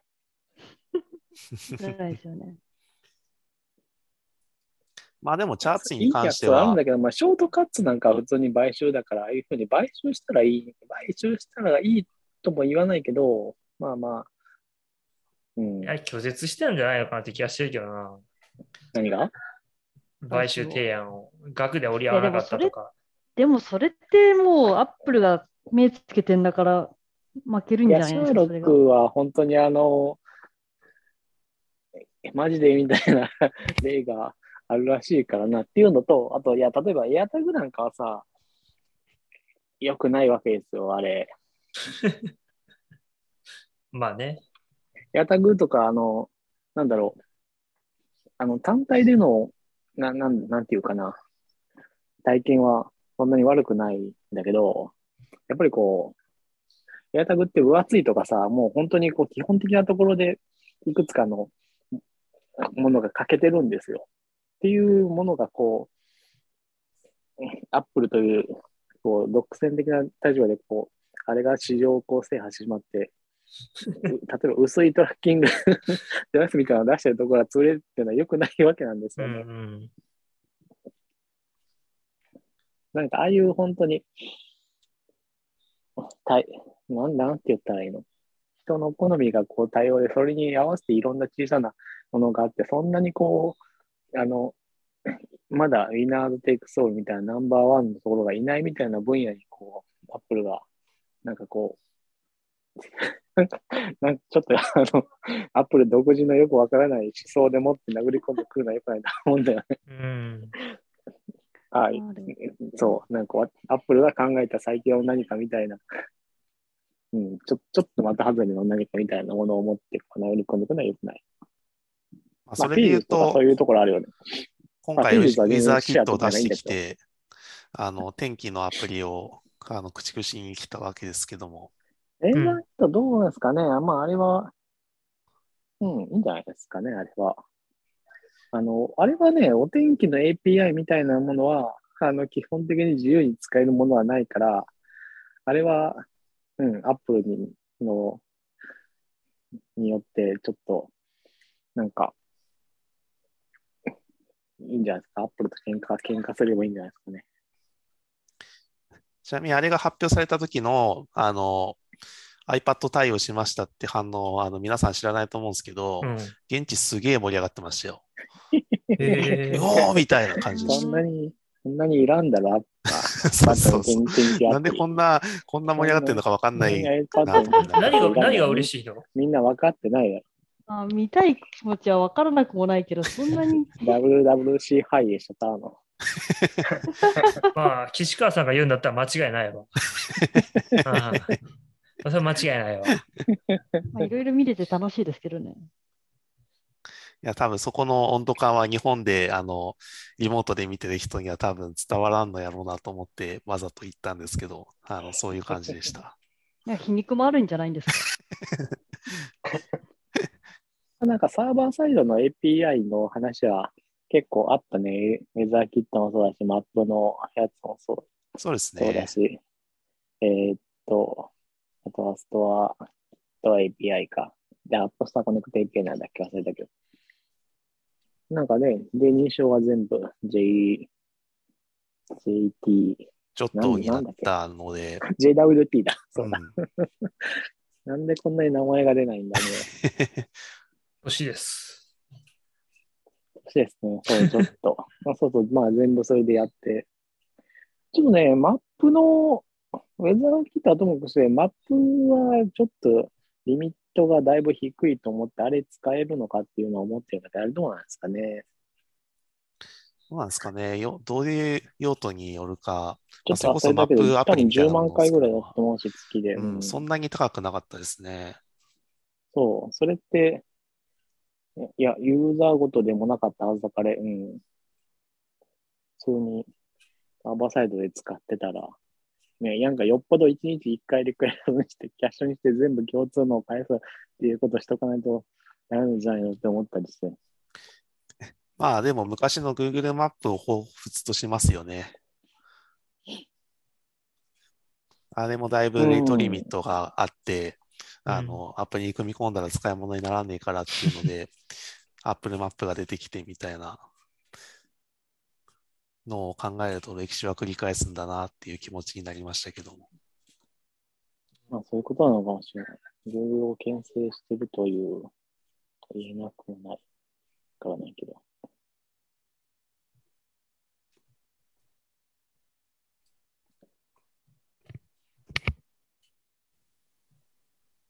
いやーそう、なんで、まあ僕的には Swift チャートは、まあ頑張らないといけないなとやるには思ったし、あ、あとあれね、メニューエクストラ。ああ、メニューエクストラよかったですね。Swift そう UI で使えるやつね。まああれは結局まあ、シャーロ僕のアプリはシャーロックされなかったっていう。アプリはシャーロックシされないんだけどャーロックはされないと思うんですけど、アプリは 仕組みがシャーロックされなかったっていう。シャーロックされるのは夢がありますよね。それ、うんソンソンさんで言うと。なんでやねん。え、なんで？シャーロックされる、いや、それは普通に、こう、自慢できるわけですよ。自分が作ったアプリえ？と同じことをアップルが考えてるぞっていうことだから。個人レベルで言うと、個人の、うん個人レベルで言うと別にシャーロックされるのは、まあまあ、いや、それもちゃんと買収してあげたらいいと思うけど、うん個人レベルで言うと、まあね、箔がつく分は多少あるからね、あの、それでもって、うん、世の中を渡り歩いていけばいいんじゃないかという話は、なかない。ただメニューエクストラに限って言うと、あれはまあ、あの、マ Mac カタリストで実装しても、実は言うとコンパイルもリンカーンを全部通るけど、実装したら動かないって、あの実行したら全然無反応っていう感じでした。それバグなんじゃないですか？もしかして。いや、バグではないと思います。ドキュメントには Mac カタリストはサポートしないで書いてあるんで、あ、そうなの？あ、してないんだ。なんでだろうね。でも、Mac カタリストは、AppKit とブリッジできるから、まあ、そんなことするんだったらね、ステータサイトも作ったらいいかもしれないんだけど、なんか、ホームキットがいつまでたって MacOS をサポートしないのと、なんかこの辺にはなんかあれなのかなあの Mac カタリストをサンドボックスっていうか、隔離するためになんか仕組みがあるのですかねちょっと僕よくわかんないけど、そこまで専門家じゃないから。Mac カタリストってそんな、どっちかっていうと、もうちょっとゆるいというか、なんだろう。Apple が公式で出してるけど、なんていうか、インディーズみたいな ものだと思うんだけどえー、リリースされてるのにインディーズなの？な。なんて言ったらいいかわかんないけど。まあ、Mac カタリストはもう、でも絶対本、本流になるようなテクノロジーではないから、出た時からそういう存在ですもんね。ね。うん。だから、なんていうか、Mac カタリストの、こう、を、のに、こう、か、確固たる方向性みたいなもの を持って、こう、決まってるということはない、ないと思うんだよね。うん。まあ、とりあえずフィードバックで、なんでカタリストで使われへんねんっていうのは、あ、いいじゃないですか。文句言っときましたけど、なんか、カタリストで使いたいかは本当にいいって言われそうな 気配はしままあすよね。なんていうか、本質的にはホームキットなんだよね。なんでホームキットを使うときに、使うためにカタリストを使わねばならんのだという。確かに、それはそう。うん。ああでもアップルもな、そうそうですね。ホームドットアップカタリストで書いてるからな。いや、多分そうでしょ。あれは多分結局、その制約を社社内ですら超えれてないっていうことだと思いますけどね。そうなんだよね。どういう仕組みなのかよくわかんないな、あれは。そうなななんであんなその奇怪なことになってるかよくわかんないよね。どれもこれもその変なの？Mac のショートカットアプリも多分あれ、カタリストなんだよね。あれカタリストですよね。多分僕もそう思います。Mac のショートカットアプリは、使ってます？使ったことある人手挙げて。使ったことはない、見たことあります。ないよね、ないよね。ないですそうしないといけないなと思ってるけど。あの、使ってみたらわかるんですけど、使ったら、あの、メニューバーにこう、ショートカットアプリのアイコンが出るんですよ。そうなんだ。あれがね。ね、あれがね、消えなくなります。本当だ。え消すなんがない、これ。当然消し方はあるんだけど、消し方はあるんだけど、これを消すのがすごいね、大変。あの、うん、あの、なんていうか、普通の Mac ので、で、だったら、普通の Mac アプリだったらこうやったら消えるだろうっていう手段をいくは多分2つか3つぐらい思いつくと思うんですけど、それをやっても消えないから、え、これどうやって作ってんの？っていう感じで、本当にもこのねオート、メーターよりマシなんじゃないですか、きっと。う、オートメーターは全然いいですよ。あのあ、、そっちの方がいいんだ。オートメーターって Apple スクリプトの結構正当進化だと思う。スクリプトエディターの正当進化だと私は思ってるけど、うんなんかそれの進化版がショートカットなのかなと思ったんですけど。あなんてそのソフトウェアの、なんていうか、そのアプリケーションのフロントエンドのひであの品質にだけ言ってます、私は今、とりあえず。なんていうか、オートメーターとかショートカットがをどう活用したら便利かっていう話は、まあ、あんまりどうでもよくって、今のところ、い今の話題で言うとね。うんえフフロントエンドの アプリケーションとして、Mac のショートカットドットアップは まあちょっと微妙えなんじゃないのっていう。うん難しいですよね。あれや使ってみようと思って、ようわからんと思って。いや恐ろしく使いにくいですよね、ショートカットは。そうなんだ、やっぱり。なんていうかね、うんその使い方とか、こう、こういう話はわかんないですけど、いや、本当にあの、あああフロントエンドとしてですね、なんかこう、おかしいんですよ。うんあのよ、よ起動したらなんかよく使う項目がいきなり2つぐらい、なんか、ななんて言ったらいいかな、で、できたりするんですけど、まあまあ、そういうのがこう、消えないとか、いや、それ消そうとしたら本体も消えるとか、なんか、よくわかんないですよそう。そのよく使う項目みたいな、絶対これ、ただのカテゴリー分けじゃないの？みたいなのを消したら、実態までいけるとかですね。なんかこの四角で一個ずつ出てくるのも気持ち悪いですよね、そもそも。いや、これ多分 iPhone と同じっていうのはすごい良くなくって、だから Mac で Suica を開くとか言われたって別に全然嬉しくないわけですよ。まあ、それがあって私はこうう、ショートカットアプリを起動すると、絶対こう、メニューバーのこれが消えなくなるから、もうショートカットアプリを起動するのかで、うっかり起動するのがですね、もう、うっかり起動させてしまったら、どうしようっていつも思いながら、こう、やってるわけですよ。ちなみに今同じことやって僕も消えなくて困ってたんですけど、なんかしばらく経ったら勝手に消えましたよ。これは何なんですか？いや、あの、あれですよ。メニューバーに表示するっていうのをオフにすれば消えるはずよそ。れがね、設定するとこがないんですよ。えっとね、それはね、あの、右上の、うん。あの、なんかさ、か。すら、あ Mac iPhone アプリでもではある機能が、これどこにあるんだっけ？もう、というわけで散々なわけですよ。何すて あ、ダブルクリックするじゃん？今、今 Mac の話してる？Mac の話してます。?Mac だと、えっと、そのアクションをうん。ダブルクリックします。そうするとなんか別なウィンドウが開くでしょ？あ、開いた。で、うんそこで、えっと、右上になんかスライダーみたいなのあるじゃないですか。ああ、これか。あ、これ、あ、ピンメニューバーをチェック外せばいいとか、そういうやつですね。そああ、なるほど。これわかんないね。う。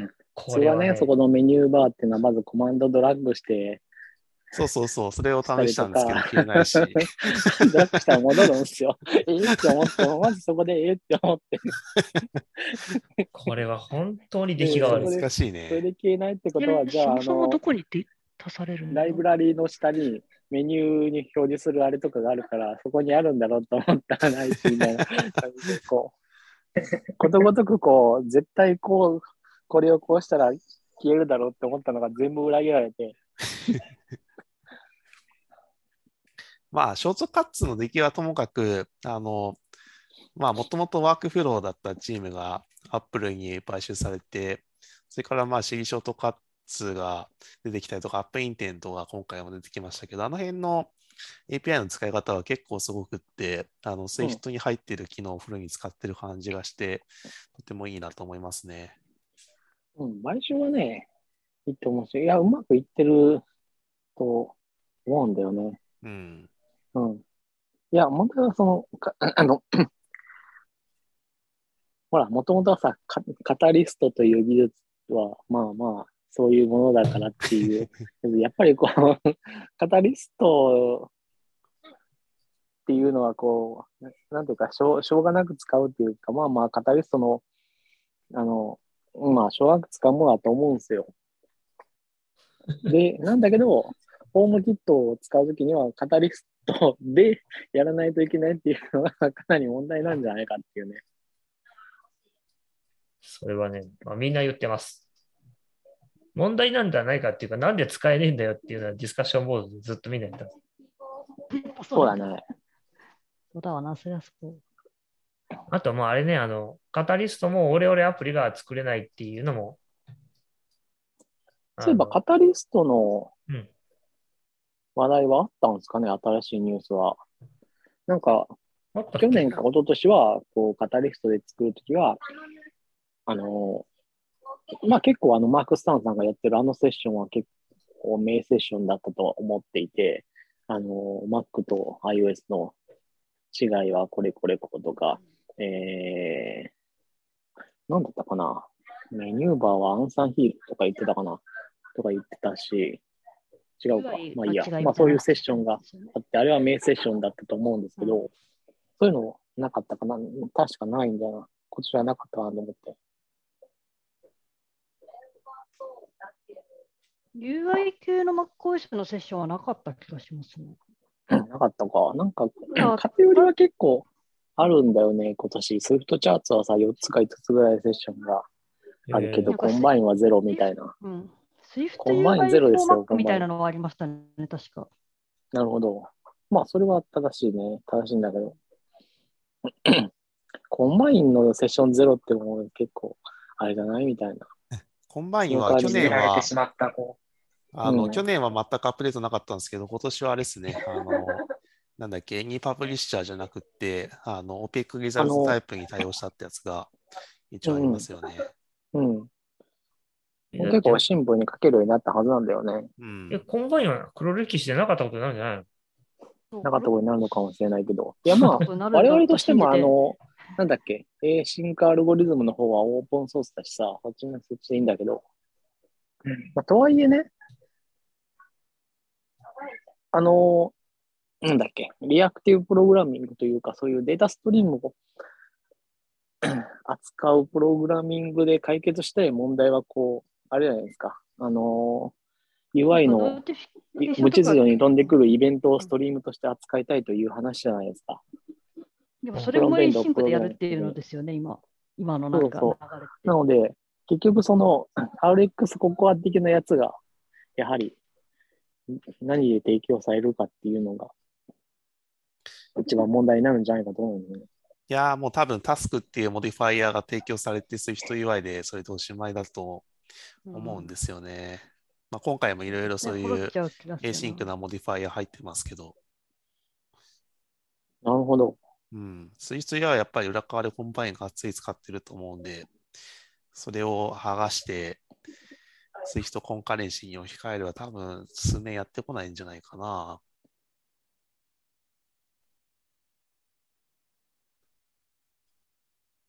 でもやっぱ、 async で書くのは書きづらい感じがしますよね。そういうなんか、イベント拾ってとか。なんか向き不向きはあるなと思いましたね。うん、なんか書き直すとどんなもんなんだろうと思って、ちょっと遊んでみようと思ったんですけど、なんかフォール的に書くのはどうかなっていう、慣れか慣れな気もしますけど。なんか時間がどこで何が起こってるかようわからんくなるし。そうまあ、それで言うと、 Async Algorithms は、あの、えっ、と、クロックとか時間の概念が入っているので、もうちょっと使い方を教えてくれよという感じはあるんですけどね。なんかタイマーみたいなのも今いっぱいあってややこしいですね。クロックは良さそうだけど。まあ確かにね。N- NS NSTimer。みたいなやつとか。 Swift でいうタイマーと dispatch source と、まあなんかディスパッチ、うん。まあディスパッチソースを使え、いやどうなのかな。ディスパッチは、リブディスパッチはどうなんですかね。あれ、あれ、なくなっていくのかなあっちも。ディスこれはもうなくせないでしょう触らなくてよくなるんじゃないのかなっていう。直で触ることはないかもしれないですけど、そうそううん。うん裏方みたいな。いや、リブディスパッチを多分、あの、一番トップレベルで書いたりすると、そのタスクとのコンテクストが変わって、めんどくさいとかはありますよね。そうです。基本的にあんま使わない方が良いという感じですね。うん。あの、コンカレ、 Swift Concurrency の裏側は結局 libdispatch の、その、えっと、 dispatch queue になっていて、で、えっと、ユーザー側で新しく、その、グローバルなディスパッチ Q に、Q えータスクを投入してしまうと、そこで新しく、うんと、 queue の中でタスクが走って、で、その中で例えばブロックとかすると、うん。他の async タスクが全部詰まっちゃうんですよね。うん。もちろん、そそうなのかそうそうなの。うんななんで詰まるの？面理屈がわからん。えっと、基本的には、えっと、まあ、シリアルに実行されるじゃないですか、ディスパッチ Q の中身って。はいで、えっと、その中身に、えっと、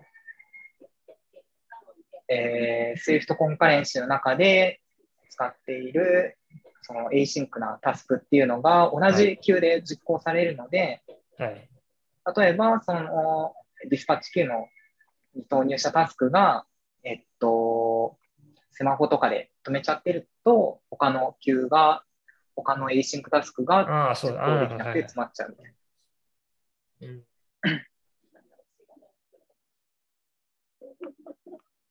めんどくさいですね。めんどくさいよね。あの、今日たまたまポイントフリーの Swift コンカレンシーコレクションを全部見るっていうのをやってて、その中でタスクローカルっていうプロパティラッパーが、あの Swift コンカレンシーに入ってるやつが実装されてて、それは何かっていうと、そのタスクのコンテクストで持ってる、えっと、KVS っていうのかな、キーバリューのうんうん。えー、とストレージがあって、そのタスクごとに、あの、えっ、と、値を持てるってやつなんだけど、タスクのコンテクストが変わると、えっ、と、取り出せなくなってクラッシュするみたいなのがあったりして、まあ、それもだからディスパッチ Q と組み合わせてしまうと、途端にそういうことが発生してしまって、とても厄介な感じがしたんで、やっぱ組み合わせて触るべきではないなという印象を持ちましたね。なるほどね。そういう意味で言うと、あのあとは、あややこしい。あとは、その、それ関連で言うと、キャンセルの扱いがすごい難しいんですよね。例えば、その、RX Swift とかだと、そのディスポーザブルみたいな感じで、いい感じにななると思うんですけど、Swift コンカレンシーだと、たまに、えっと、同期の、同期 sync な関数で async な関数を呼びたい場合があるじゃないですか。うんそういうとき、えっと、まあ、 Task.init で囲むと思うんですけど、はいで、あまあ、その、えー sync な関数が completion handler を持っていたとして、そこの、えーまあ、理論的には async だけど、Swift コンカレンシー的にはシンクみたいな。そういうところの つなぎ込みでタスク .init を使うと思うんですけど、そういう余計なタスクが挟まると、ストラクチャードなタスクではなくなるんですよね。なるほどね。そうすると、キャンセルが、その、えーストラクチャードでなくなったところから伝播しなくなって、一番下の本当にキャンセルしたいタスクっていうのが野放しになるみたいな。おー、なるほど。そういうケース、あんまり考えなかったな。なんかその話関連で言うと、あのそこその辺難しいなと思ったのが、えっと、コンプリーションハンドラーがエスケーピングされている場合に、えっと、中でタスクを使うこともまあできるんだけど、えっと、その関数自体が async になっていると、えっと、エスケーピングしなくても、えっと、クロージャーがそのまま使えるみたいな説明がなされていて、それの理屈がいまいちわからんかったっていうのはあったかな。伝わってるかな。難しい。いなくなっちゃう可能性はあるんですよね。循環参照にならないだけで。そういうわけじゃないのか換算あ違う違う違う症にならない。async なコンテキストをまたぐ場合っていうのは、基本的に多分エスケーピングじゃないといけないような気がしますね。escaping、non-escaping な関数っていうのは、えっと、まあ、簡単に言ってしまうと、キャプチャー、キャプチャーが無料なんですよね。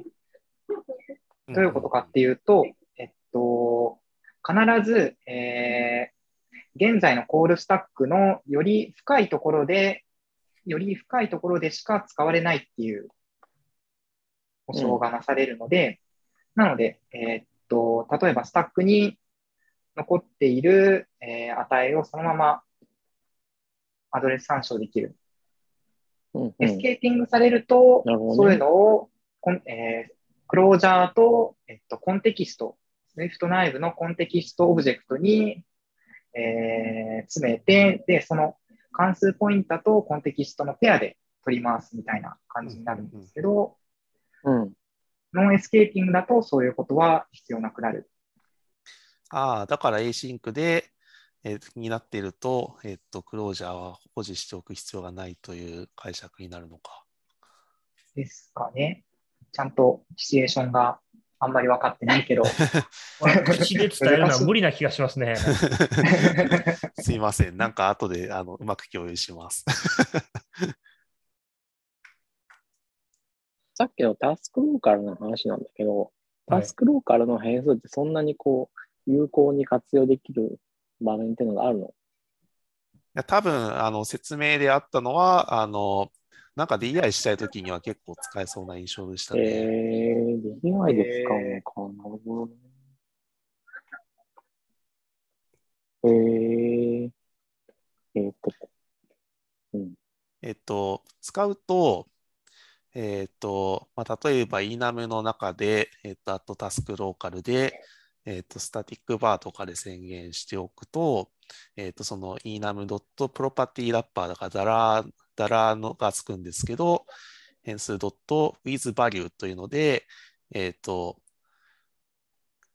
withValue で値を積み込むことができて、その、その後のクロージャーの中では、その値が有効っていう風なスコープになるので、そのスコープの中では、えっと、そのタスクローカルに入った変数が生きるみたいな書き方がまだできるようになるんですよね。いや、これも口で伝えるのめっちゃむずいな。うん、もう2%ぐらいしかわからなかった。うん。いや、まあなんか、スレッドローカル変数ってそんなにこう、今まで使わないし、あんまりこう、スレッドローカルで言う、変数で言うと、スレッドローカル変数に入れられても、わからん、わからんよねっていうことが多いと思うんだけど、そういう感覚で言うと、タスクローカルになんか重要なもの突っ込んで、みたいなのは、私の感覚で言うとあんまりないんじゃないかなとは思っているんだけど、っていう疑問はそこですね。うんなんかスレッドって基本的にすごいイメージ的に切り替えるじゃないですか。うんうん。それに対してタス、 Swift のタスクってすごい、なんというか、 implicit というか、なんかき、はい気がついたら変わってるみたいなことがすごいあって、なんどういうこっちゃ？正しくうんタスクローカルを使うのはすごい難しいと思うんですよね。要はタスクの中でタスクってまた書き出すと、そこでコンテクストがか簡単に変わったりとかするんですよね。え、別にバンバンスレッドデタッチしてるとなんか違う。で、デタッチされて、そのスレッドが変わっちゃうと、えっと、そこをまたいでタスクローカル引き継ぐことができないみたいな話になる。いや、それは意見だったかな。それは with バリューの中だったらいけるような気がするけど。うん。うん。まあだから結局、マルチスレッドが難しい問題は解決はなかなか難しいっていうことです。どうなんだろうね。まあ、いやまあ、エンシンカー8は、すごい、 Swift の async await は、すごい、いいんじゃないですか。いろんなところ、だいぶ解決してくれるんじゃないかな。@MainActor って書いたら、とりあえずみたいなのがあるし、とか。そうですね。うんいろいろ辿って思ったのは、やっぱ Sendable がかなり使い勝手が良くて、あの、 global actor、main actor を使うのは割と有効なんだろうなという感想でしたね。ただ現状、 false positive が多すぎるんですよね、 Sendable check。なるほど。どういうこと？どういうこと？なるほど。なんか例えば Foundation の型があるじゃないですか。はいそれこそ NS レンジとか、はい。うん。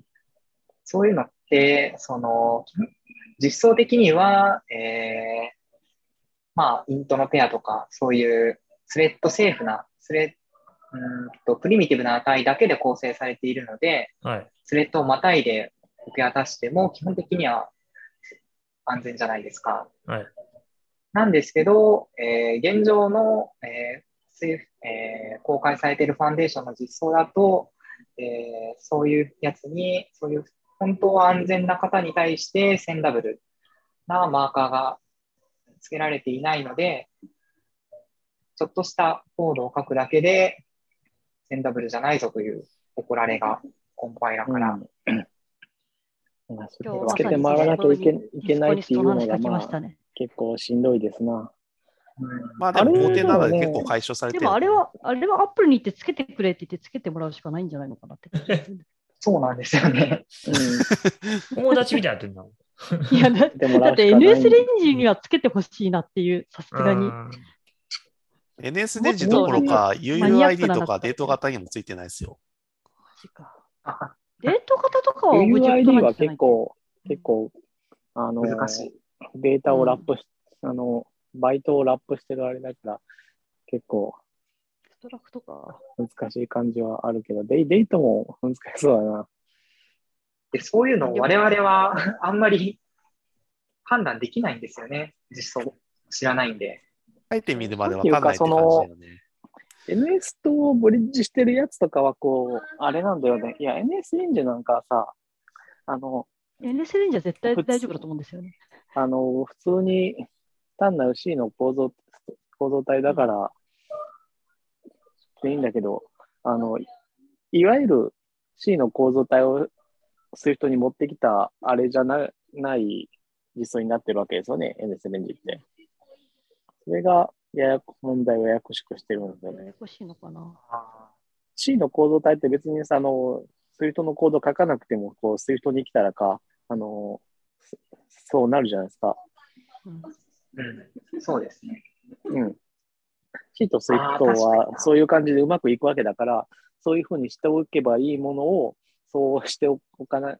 まあちょっとね、あの、イニイニシャライザーとかつけたかったんだだと思うんだけど、そのために、こう、コード書いてるから、まあちょっと、後でこう、本当は、うんあのーセンダブルが普通にくっついてくるはずだったんだけど、何もしなくても、つけて回らなきゃいけないハムになっているということだと思いますね。なんかデートとか UUID は NSUUID とか NS デートとかもいるから、なんかどっちかが保証されないとかあるのかなとか。いう気がす。デートとか、ああいう NS にあったものをこう、Swift に持ってきたあれとかは結構、まあ、まあ、宿命的にそういうのがもう発生するのはしょうがないかなという気がしますね。まあでもそれも5.7で対応されたんで、5.6と5.7の間に何があったんだろうなっていうのはちょっと気になりますけどね。うんうんうんうん。うん。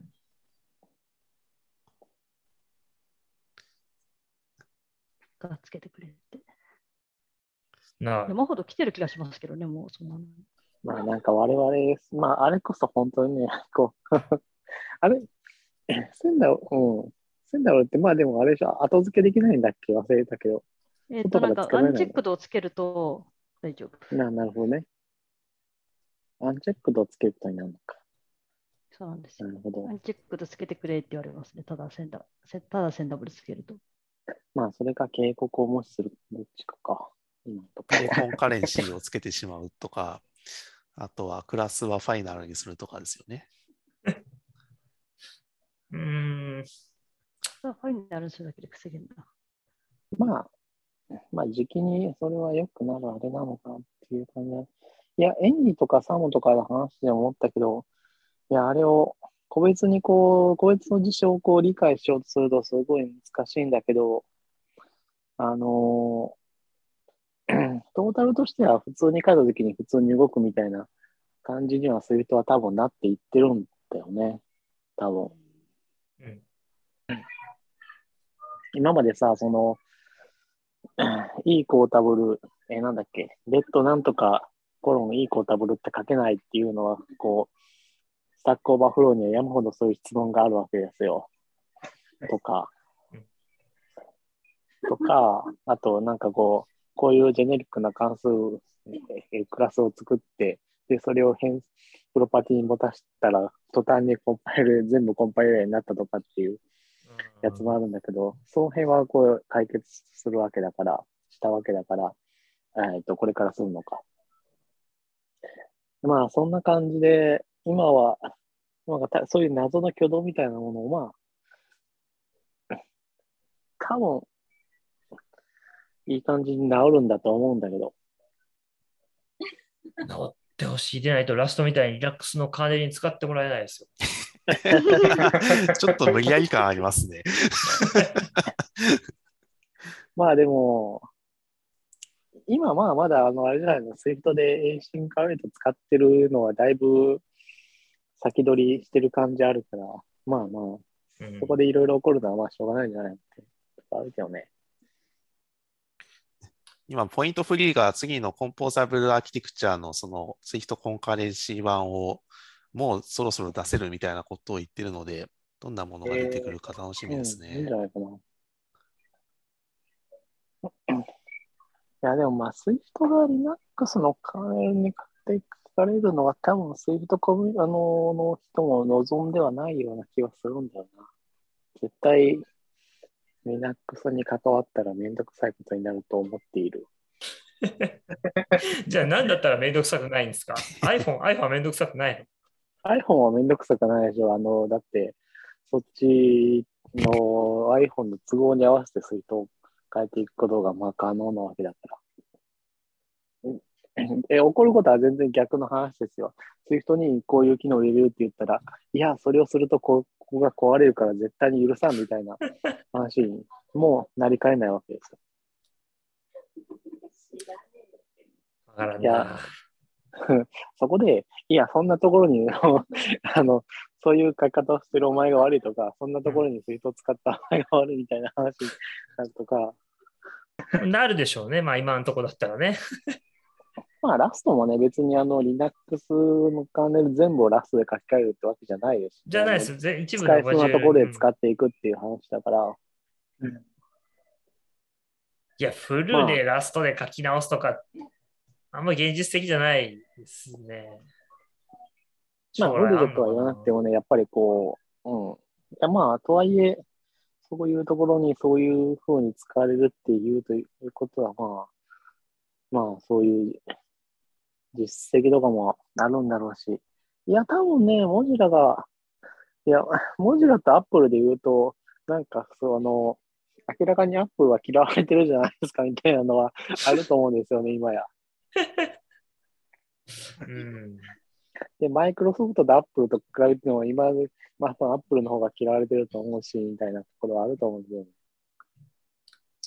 なかなか面白い話ですよ。この10年ぐらいです。なんかいろいろだいぶ変わった。うん。うん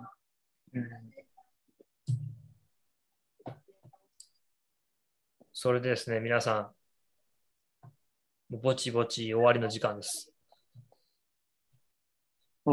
うん。反応がない。あんまり話ができなかったな。いや、ずっと喋ってたよ。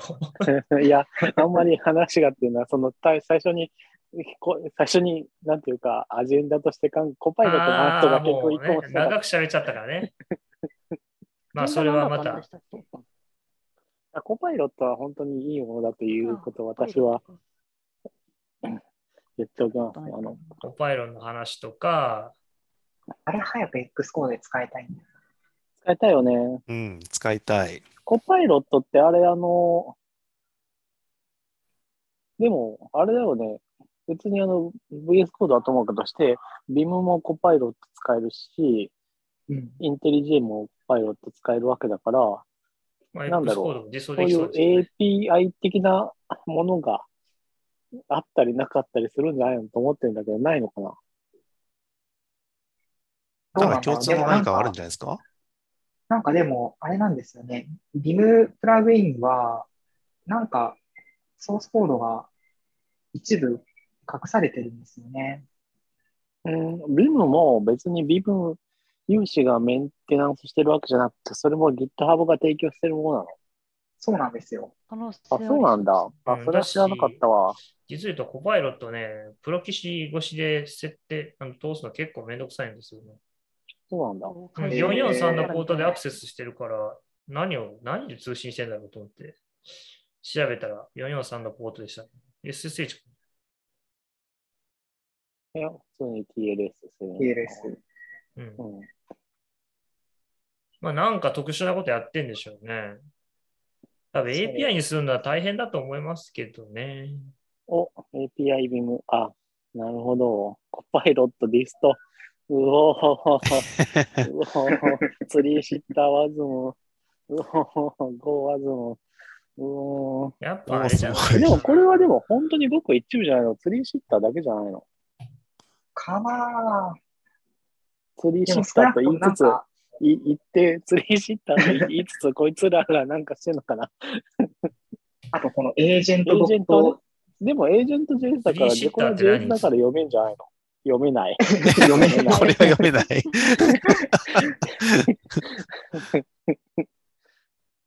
ツリーシッターは、あの、なんて言ったらいいかな。うん。構文解析の、構文解析機か。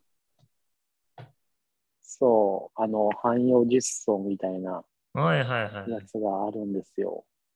壮大なプロジェクトで、これも。レックスみたいなやつ、昔で言う。そうだっけ？そういうのに近いやつです。うん。バイソンとか。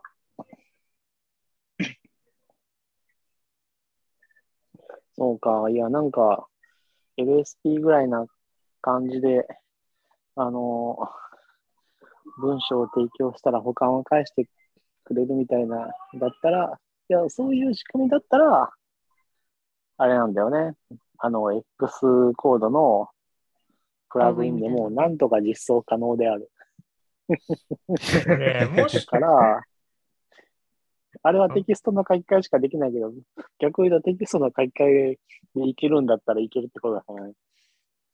まあ、もしかしたらなんか特徴量に変換してるのかもしれない。周囲の文章みたいなやつを。ああ、クライアント側で。うん、でもそんなめんどくさいことしないよな。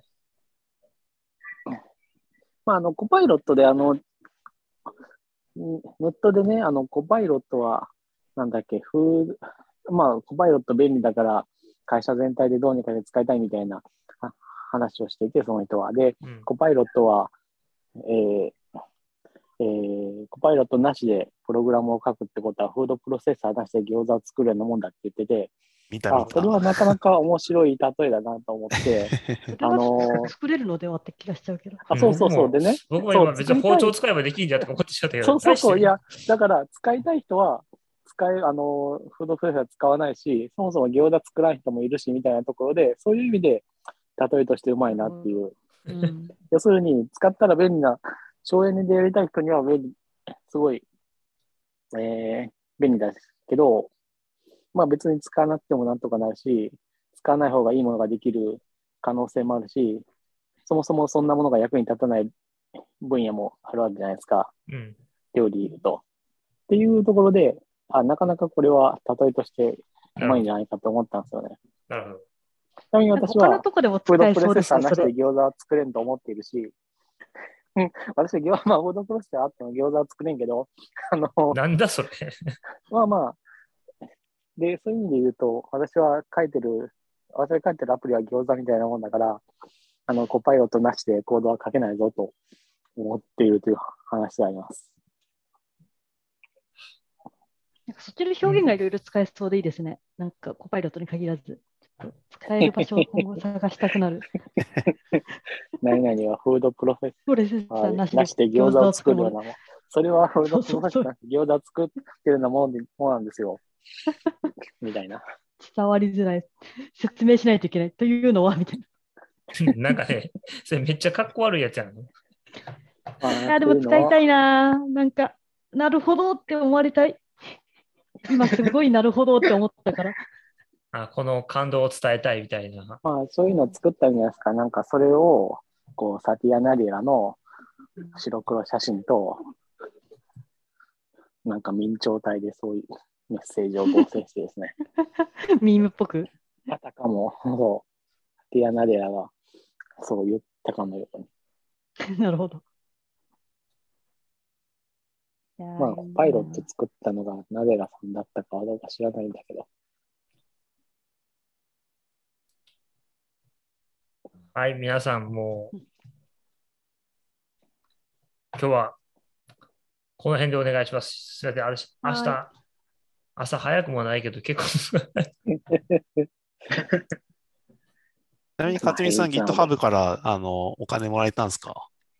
他ね、あ、スポンサーのやつ？そうそうそう。私は GitHub スポンサーやってないからね、やってないし、ああ、あれはやってる人がない対象なんですね。あやってる人が対象なんだ。多分ね、GitHub スポンサーで来るわけだから、勝手に解説されたりとかはさすがにしないだろうし。え、あれ勝手にやるってことじゃないの？勝手にスポンサーされるもんだと思ってた。でも、口座 GitHub とスポンサーがあるところに GitHub がこう、ああ、そういうことなんだ。使ってあそう解なんだ説するのは GitHub がこう、スポンサーしてくれるんじゃないのかな違うのはいはいはい。わかんない。実は家庭君に来てるとかないのかな？いやー、来ててほしかった。そっか。なんか、なんか作ってそうだけどね。GitHub で使あってる家庭君でも来。ないのか。結構じゃあ割とコアに、あれなんだね。割とガリガリやってないと。でもなんかそこまで来ると、なんか専業でやってそうな人な気がするから、なんかあんまりそんな人に寄付しても意味ないって気がするけどな。あ、でもなんか Ruby の界隈だと、ポチポチ、うんポ。チポチもらってる人とか、Go の人も結構多いんじゃないかな。なんかもらったって書いてあとるあと JS。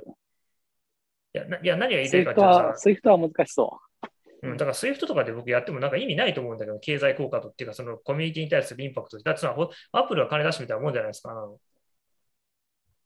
いや、私欲しいけどな、もらえるんだったう。ら。まあだからそれはそんな話してんだよ。いやいや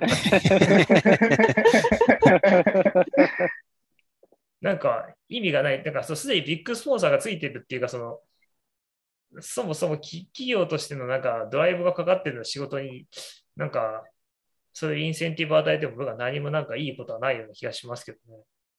いや、でも例えば GitHub のあの iOS アプリで使ってる OSS とかだったら、うんうん。スポンサーする価値あると思いますよ。うんうんだからそういう方に、いなんつったらね、その、あのーななんつったかな。なんかやり方がある出してうまくちょっと表現できないんですけど、その、すでにでかいスポンサーがついてるようなところじゃなくて、なんかもっとその、あの、あんま目立ってないけど、みんな要所要所で使ってるやつの方に、ちっちゃいけどっていう方に流れた方が、ああ、それはそうですね。そううんそういうところにつくんじゃないんですか？そうそうじゃないの？わかんない。ちょっとそういうふうになってないかわかんないけど、価値、価値が、なんとか、それの、なんていうんですかね、その、スコアっていうか、どういうふうな価値判断でやってるかは公開されてないからわかんないけど。うん。まあ、GitHub がお金出すから、GitHub が主観的にこれは重要だと思ったものに出してるって感じですよね。うん、まあね。ただまあ GitHub 自体がここに寄付しますっていうのは GitHub の勝手だからまあいいんじゃないっていう感じはします。うん。じゃあ、あかんね。だからこの話と終われへんなるからもう。うんはいいや、これで一応アジェンダさらってるような気がしますけどね。はい。じゃあ今日はこの辺にそうそうして、そうはい、終わっ今日はこの辺にしたいと思います。いいですかね？はーい。はーい。はい。はお疲れ様でしたお疲れ様でした。ごきげんよう。はい。ごきげんよう。ごきげんよう。